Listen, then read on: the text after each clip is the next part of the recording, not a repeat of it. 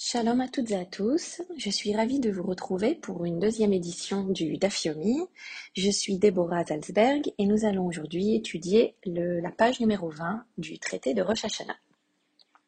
Alors nous revenons sur notre étude qui porte sur le témoignage de l'apparition de la nouvelle lune, euh, nous permettant de définir le début du mois et euh, donc l'importance euh, par rapport au calendrier de connaître les débuts du mois, donc Rosh Chodesh, pour savoir quand allaient tomber les, les Chagim, les jours de fête. Euh, donc, je, je reviens sur, euh, je reviens sur quelques bases pour ceux qui, qui prennent l'étude du Dafyomi euh, au milieu et qui vont euh, nous permettre aussi de comprendre les histoires que je vais vous raconter après. Alors, euh, à l'époque du Talmud, nous avions euh, le Sanhedrin et le, le Beth Din qui se trouvait à Jérusalem et les débuts des mois, donc les Rocher Chodashim, étaient définis par le témoignage de deux Edim, de, de deux témoins qui venaient dire euh, voilà, nous avons vu la nouvelle lune. Alors, il faut savoir que euh, un, mois, un mois dans le calendrier hébraïque est un mois lunaire qui peut durer ou 29 jours ou 30 jours. Et la détermination en fait, de la longueur du mois dépendait à cette époque des, témoins. Alors, quand on a un mois de 29, ça s'appelle un Chodesh Chaser, c'est-à-dire un mois court. Et si on a un, jour de 30, ça s'appelle un Chodesh Malé, un mois plein.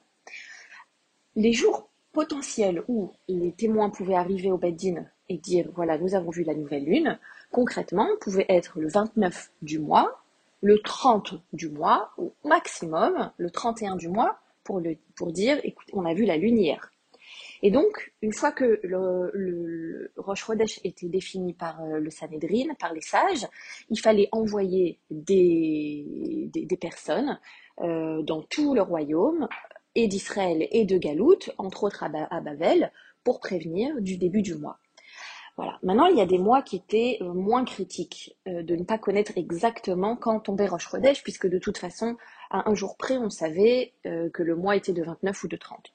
En revanche, il y avait des mois qui étaient extrêmement importants, puisqu'ils allaient définir quand allaient tomber des fêtes comme Pessah pour le mois de Nissan, ou Kippour et Sukkot pour le mois de Tishrei.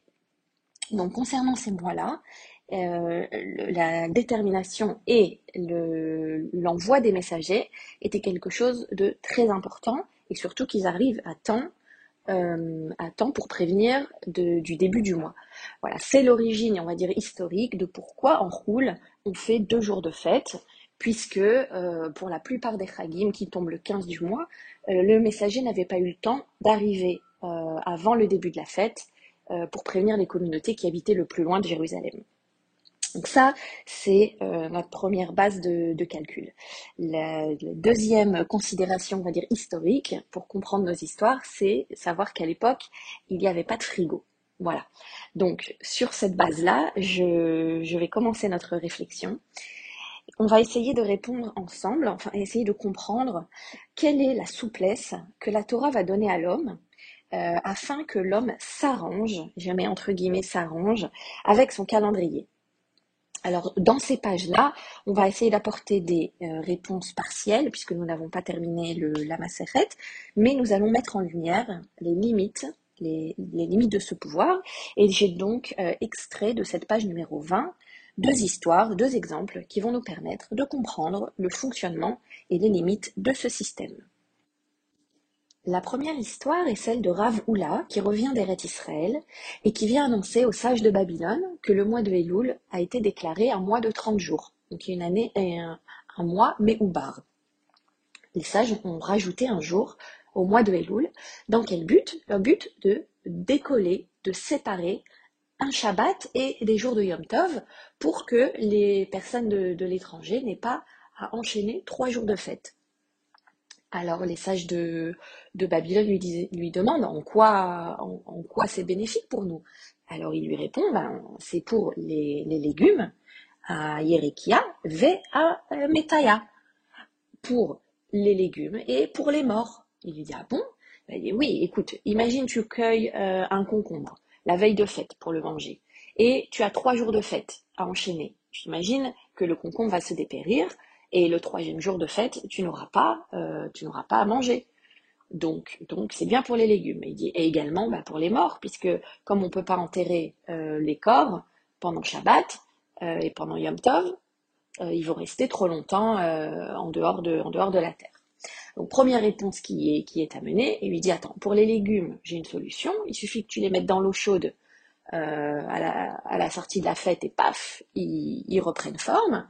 Et concernant les, les, morts, on avait déjà vu dans, euh, on avait étudié dans ma Secret Beitza que euh, on avait le droit euh, le premier jour de Yom Tov de demander à un non-juif d'enterrer les morts et que nous-mêmes avions le droit le deuxième jour de Yom Tov.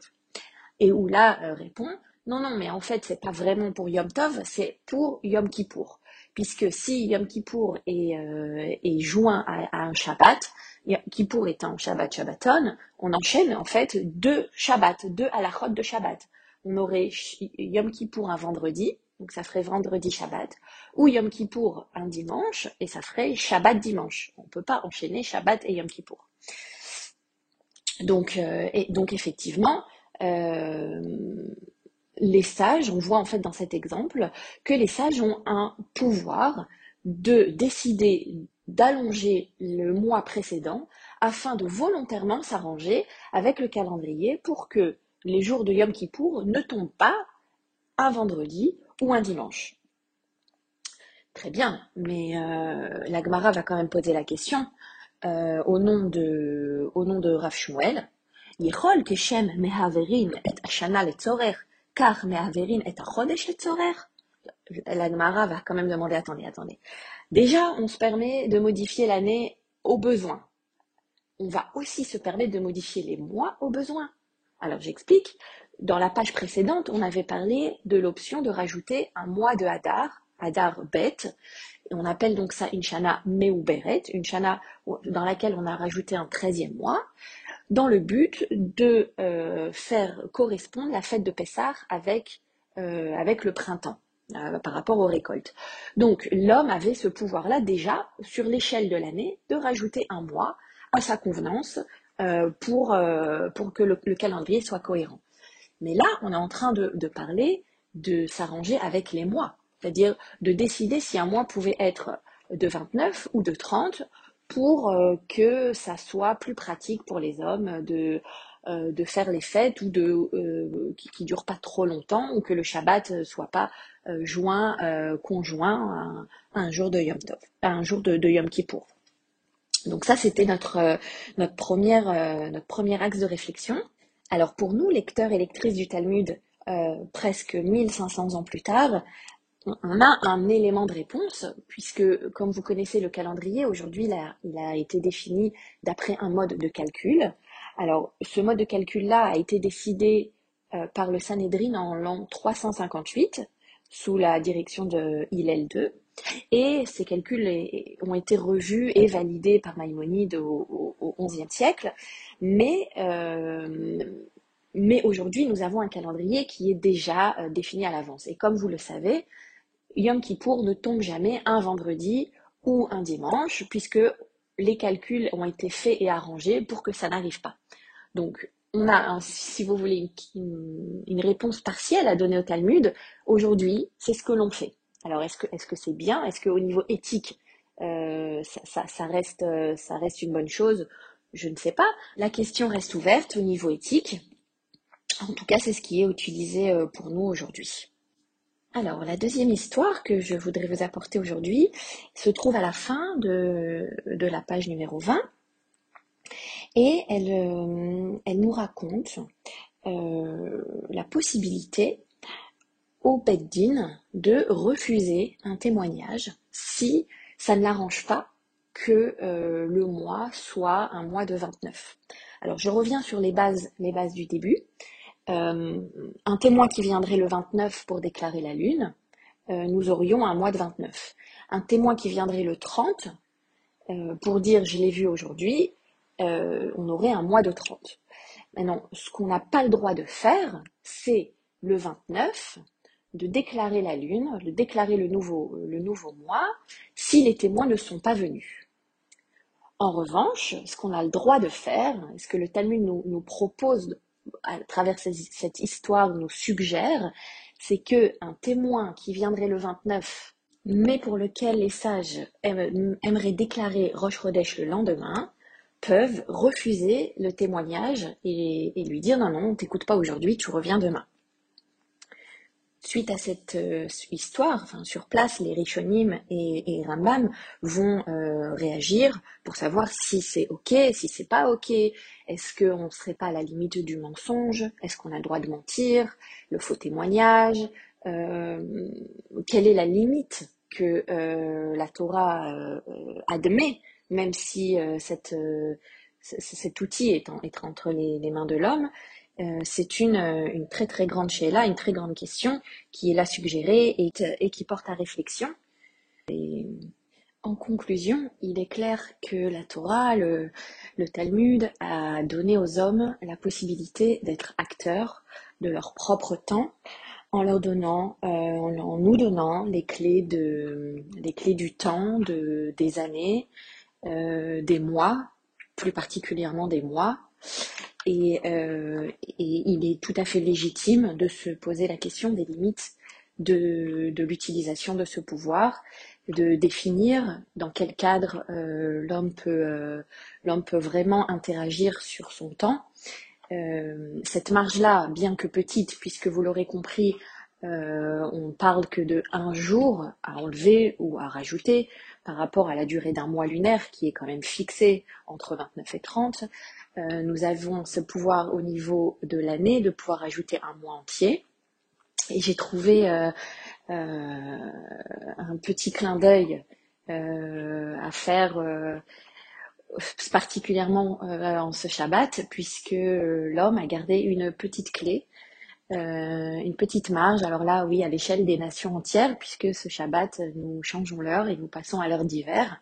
Alors pour, euh, pour nous en Israël, c'est ça sera dimanche soir. En Babylonie, ça sera demain soir. Euh, en tout cas, euh, l'homme a voulu garder un petit pouvoir sur, sur son temps par rapport aux heures. Mais ce que l'homme n'a pas, ce que l'homme ne peut pas changer et modifier, c'est l'axe principal de la semaine, qui est donc le Shabbat, ce que Benjamin Gross appellera comme étant le Shabbat cosmique.